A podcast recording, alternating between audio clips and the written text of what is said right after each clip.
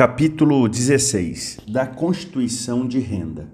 Amigos, o contrato de constituição de renda é um contrato, como regra, unilateral, gratuito, comutativo, real, temporário e solene. Prossigamos a leitura dos artigos. Artigo 803. Pode uma pessoa, pelo contrato de constituição de renda, obrigar-se para com outra a uma prestação periódica a título gratuito grifem a palavra gratuito. Prossigamos. Artigo 804. O contrato pode ser também a título oneroso, entregando-se bens móveis ou imóveis à pessoa que se obriga a satisfazer as prestações a favor do credor ou de terceiros. Artigo 805. Sendo o contrato a título oneroso, pode o credor, ao contratar, exigir que o rendeiro lhe preste garantia real ou fidejussória. Artigo 806 o contrato de constituição de renda será feito a prazo certo ou por vida, podendo ultrapassar a vida do devedor, mas não a do credor, seja ele o contratante, seja terceiro. Artigo 807. O contrato de constituição de renda requer escritura pública e por isso eu afirmei a vocês que era um contrato solene. Prossigamos. Artigo 808 é nula a constituição de renda em favor de pessoa já falecida ou que, nos 30 dias seguintes, vier a falecer de moléstia que já sofria quando foi celebrado o contrato. Artigo 809. Os bens dados em compensação da renda caem, desde a tradição, no domínio da pessoa que por aquela se obrigou. Artigo 810. Se o rendeiro ou censuário deixar de cumprir a obrigação estipulada, poderá o credor da renda acioná-lo, tanto para que lhe pague as prestações atrasadas, quanto para que lhe dê garantias das futuras, sob pena de rescisão do contrato. Artigo 811. O credor adquire o direito à renda dia a dia, se a prestação não houver de ser paga adiantada, no começo de cada um dos períodos pré-fixos. Artigo 812. Quando a renda for constituída em benefício de duas ou mais pessoas, sem determinação da parte de cada uma, entende-se que os seus direitos são iguais e, salvo estipulação diversa, não adquirirão os sobrevivos direito à parte dos que morrerem. Artigo 813. A renda constituída por título gratuito pode, por ato do instituidor, ficar isenta de todas as execuções pendentes e futuras. Parágrafo único. A isenção prevista neste artigo prevalece de pleno direito em favor dos montepios e pensões alimentícias. Capítulo 17. Do jogo e da aposta. Artigo 814. As dívidas de jogo ou de aposta não obrigam a pagamento, mas não se pode recobrar a quantia que voluntariamente se pagou, salvo se foi ganha por dolo ou se o perdente é menor ou interdito.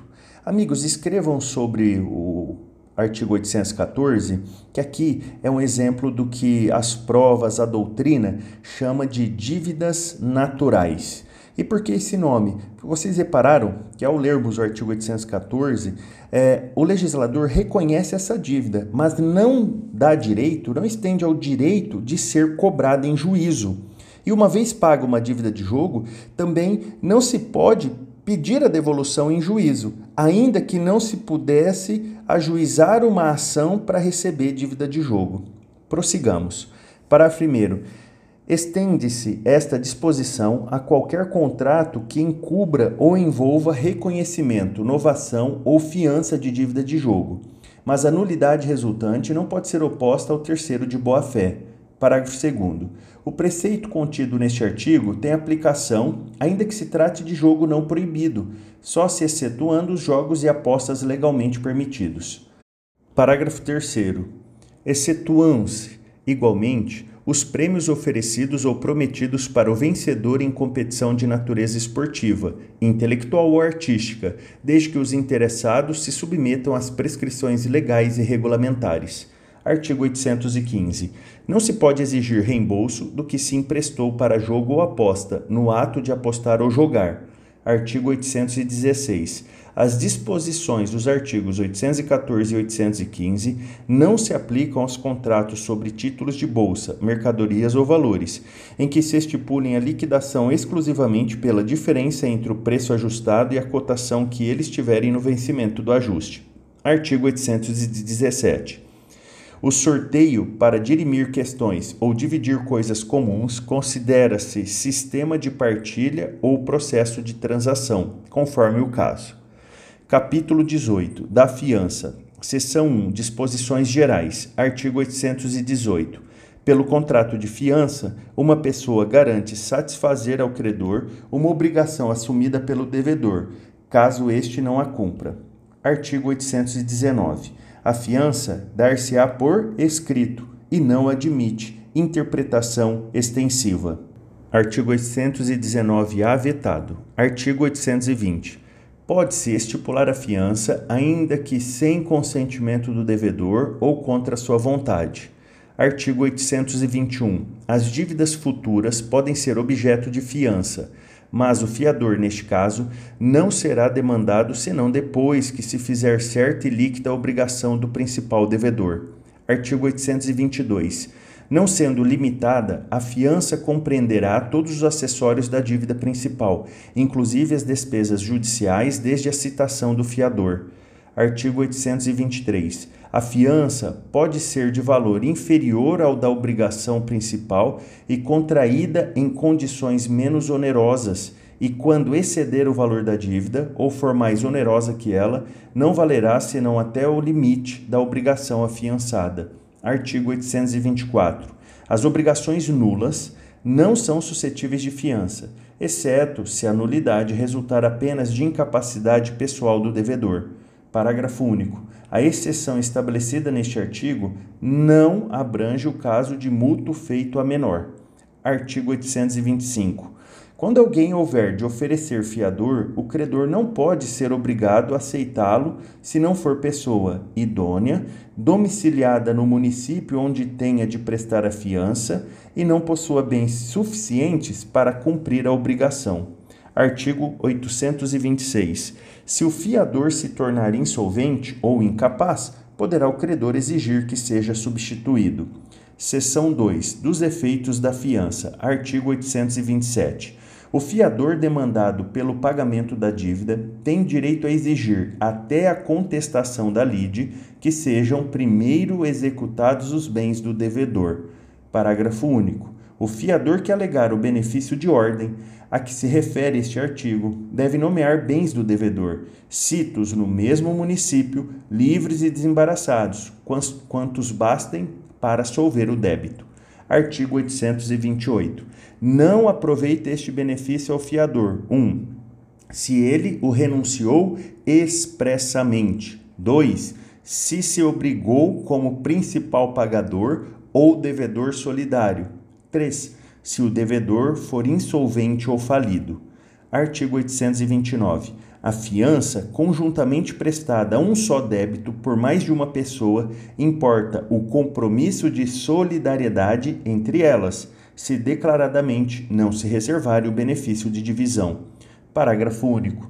Estipulado este benefício, cada fiador responde unicamente pela parte que, em proporção, lhe couber no pagamento. Artigo 830. Cada fiador pode fixar no contrato a parte da dívida que toma sob sua responsabilidade, caso em que não será por mais obrigado.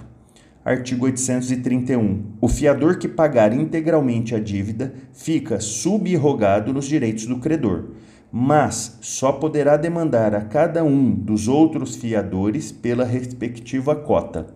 Parágrafo único. A parte do fiador insolvente distribuir-se-á pelos outros. Artigo 832. O devedor responde também perante o fiador por todas as perdas e danos que este pagar e pelos que sofrerem razão da fiança. Artigo 833. O fiador tem direito aos juros do desembolso pela taxa estipulada na obrigação principal e, não havendo taxa convencionada, aos juros legais da mora. Artigo 834. Quando o credor, sem justa causa, demorar a execução iniciada contra o devedor, poderá o fiador promover-lhe o andamento. Artigo 835. O fiador poderá exonerar-se da fiança que tiver assinado sem limitação de tempo, sempre que lhe convier, ficando obrigado por todos os efeitos da fiança durante 60 dias. Grifa esse prazo, vou repetir: 60 dias após a notificação do credor. Artigo 836. A obrigação do fiador passa aos herdeiros mas a responsabilidade da fiança se limita ao tempo decorrido até a morte do fiador e não pode ultrapassar as forças da herança. Seção 3. Da extinção da fiança. Artigo 837.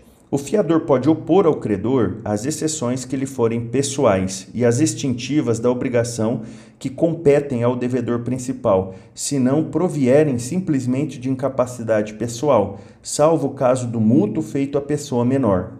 Artigo 838.